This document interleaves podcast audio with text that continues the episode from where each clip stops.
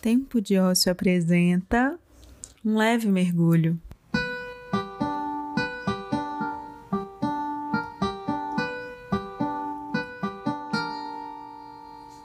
Eu sou Luísa Nanda e esse é o meu podcast, com coisas que eu e você precisamos escutar de vez em quando.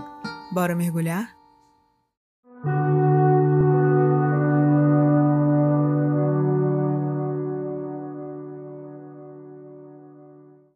Um belo dia resolvi mudar. Frase de música, hein?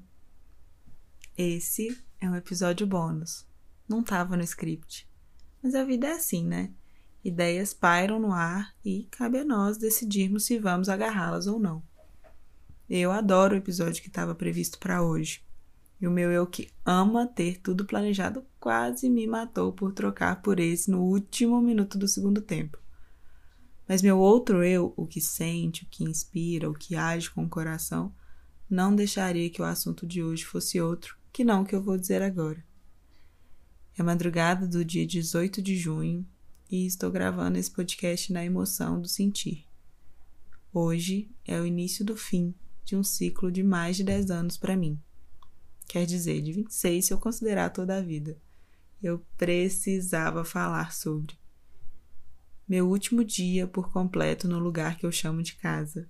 O lugar que sempre será minha casa, mas que agora não é somente mais a única. Em menos de um mês decidi tudo. Sei que pode parecer muito repentino para quem está de fora. Nem avisei a todos meus amigos e família ainda. Mas aqui dentro faz tempo. Faz anos. Sair da casa dos meus pais parecia um passo grande demais para mim. Sei que existem pessoas na minha idade que já saíram faz tempo e também gente que nem pretende sair. E a verdade é que não tem hora certa mesmo. O tempo de cada um é extremamente relativo.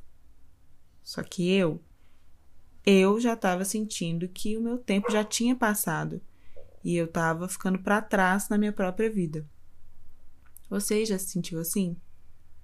Não por pressão de ninguém externamente, mas sempre que eu revisitava a Luísa do passado e o que ela esperava que a Luísa de hoje fosse, eu sentia que precisava dar esse passo. Mas ó, um adendo. Longe de mim querer te pressionar. Como eu disse, cada um tem seu tempo, sua realidade, suas obrigações, seus sonhos. E um dos meus, definitivamente, era ter um lugar para chamar de meu. Taurina, né?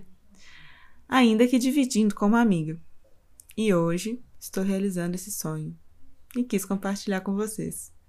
Com o choro meio engasgado, com as lágrimas dificultando minha visão para ler as palavras que escrevi, com um pouco de medo, mas o que prevalece é o sentimento de mais pura gratidão aos meus pais e ao que eles puderam me proporcionar na vida, que não foi pouco, e tudo fruto de muito trabalho e dedicação.